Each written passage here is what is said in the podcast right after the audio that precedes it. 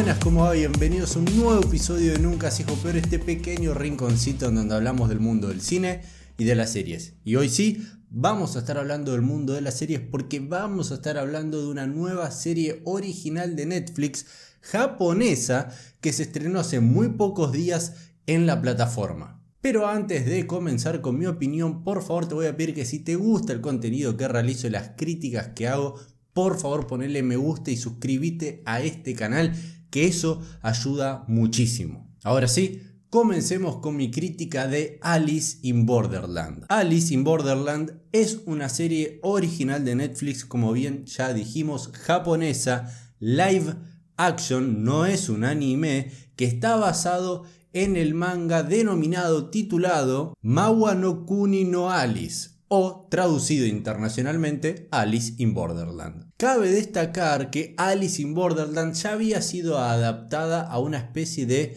serie, a una especie de serie limitada que no fue anime, sino que fue adaptada a un formato denominado OVA. OVA es Original Video Animation que está relacionado más que nada a todo tipo de adaptación que va directo a DVD o a VHS en su momento. Es todo ese tipo de producto de entretenimiento que está destinado para ser consumido en el hogar.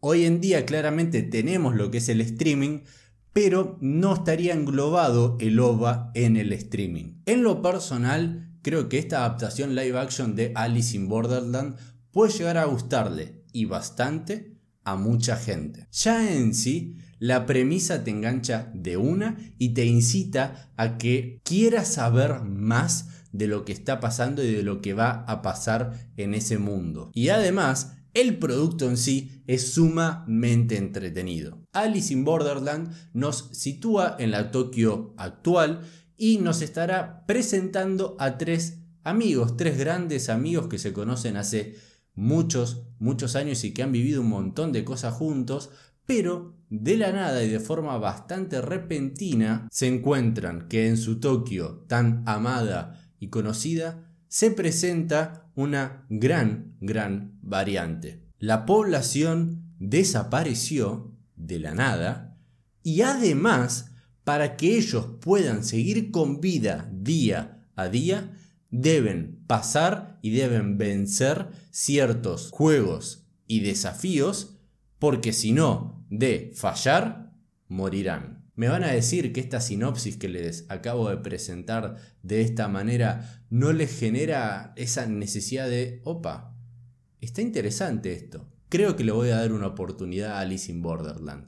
¿O no? Además, también van a encontrar bastantes similitudes y si les gustan las películas del juego del miedo o So, acá van a encontrar algo bastante similar pero con un toque también bastante único. Como dije antes, esta serie es súper, súper entretenida, la verdad está muy, muy bien realizada, hay algunos aspectos negativos que le he encontrado, pero termina siendo más lo bueno sobre lo malo y sinceramente tengo muchas ganas de ver una segunda temporada. En cuanto a los aspectos negativos, desde ya tengo que decir que los primeros 5 10 minutos de la serie dije, esto no sé si es para mí. No, no, me gustaba el estilo que le estaba, que estaba mostrando en esos minutos, en esa secuencia inicial. Pero después, cuando de la nada pasa lo que dije en la sinopsis, ahí ya hasta dije, ok, esto es lo que yo quiero y esto sí me está gustando. Los primeros tres episodios son realmente muy buenos, siendo el tercero. ¿Y cómo termina? Que te deja callado y con un sentido de tan poca esperanza. Luego el cuarto está bien, no es tan bueno como los tres anteriores.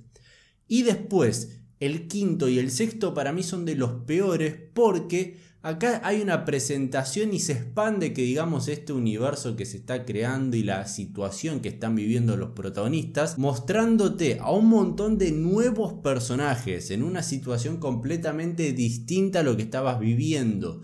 Y que además estos nuevos personajes se comportan de una determinada manera demasiado exagerada, muy anime o caricaturesca, que empieza a chocar con la seriedad y el cierto realismo que estabas viendo en estos personajes protagonistas. Esta exageración que hay en algunos personajes nuevos que son presentados, a mí la verdad no me gustó mucho. Sí, en los últimos dos episodios se empieza a profundizar justamente en esos personajes que tienen un estilo bastante marcado y se le trata de dar el desarrollo a partir de unos flashbacks que para mí no funcionan bien y al final siento que están al pedo. Solo, solo los flashbacks funcionan con uno que sería en sí como el villano de esta temporada o de los últimos tres episodios. Ahora sí, como bien dije que los primeros tres episodios eran muy buenos, el cuarto, ok, está bien.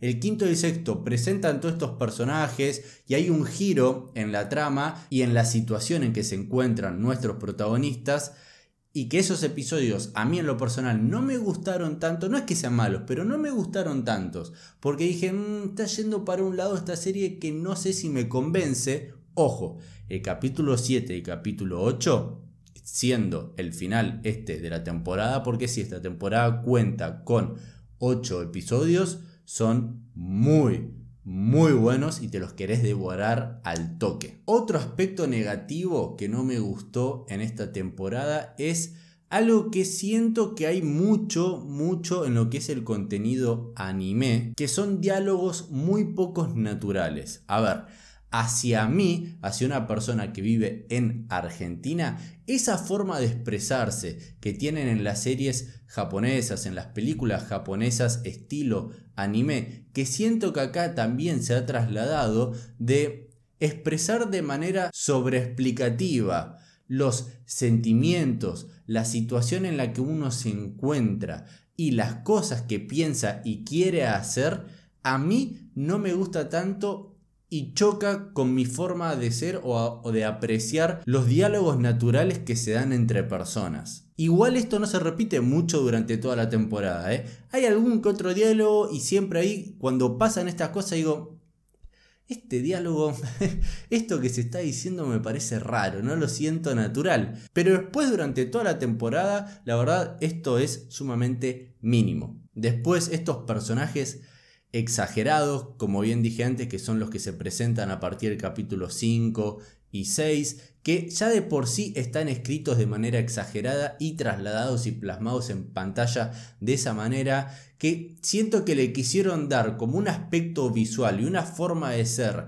que sea llamativa y que la forma de caminar, la forma de tener las armas, el aspecto en sí como están diseñados sus vestuarios, como siento que forman parte más de una serie de anime que quizás ahí sí funcionaría, pero a trasladarlo a live action y sobre una serie que de cierta manera tiene personajes bajados a tierra, choca. Los efectos visuales. Los efectos visuales cuando tienen que ser mostrados y cuando tienen que estar son buenos, bastante buenos, pero yo siento que simplemente están para darle cierta espectacularidad al capítulo y a la serie, que en sí no eran necesarios. Estos efectos visuales están completamente relacionados a las pruebas, a los desafíos que vemos. Sinceramente, se podrían haber ahorrado unos mangos y en vez de querer mostrarnos escenas que generen cierta espectacularidad por las imágenes que vemos, como por ejemplo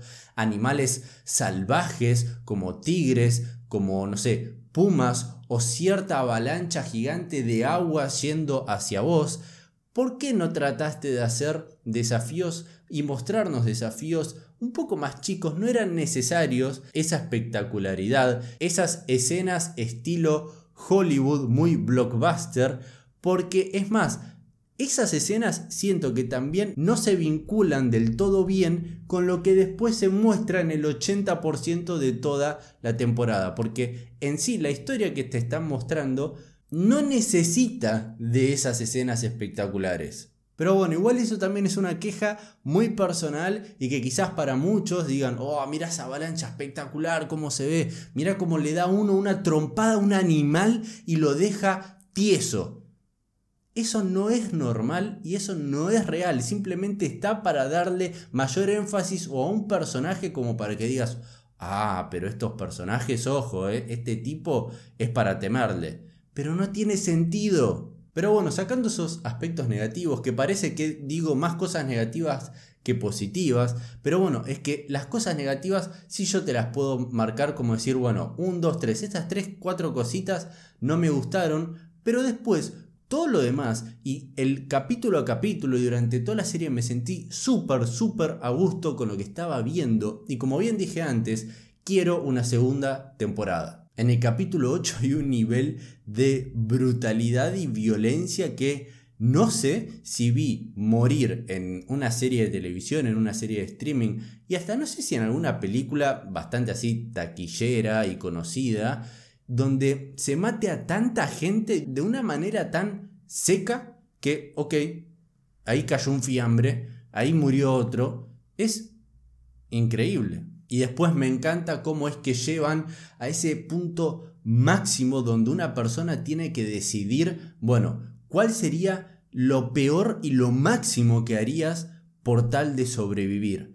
Y después tenés que lidiar con eso que acabas de hacer, porque es muy probable que para sobrevivir hayas tenido que cagarte en un montón de otras personas, en familiares, en amigos, solo por el hecho de que vos vivas.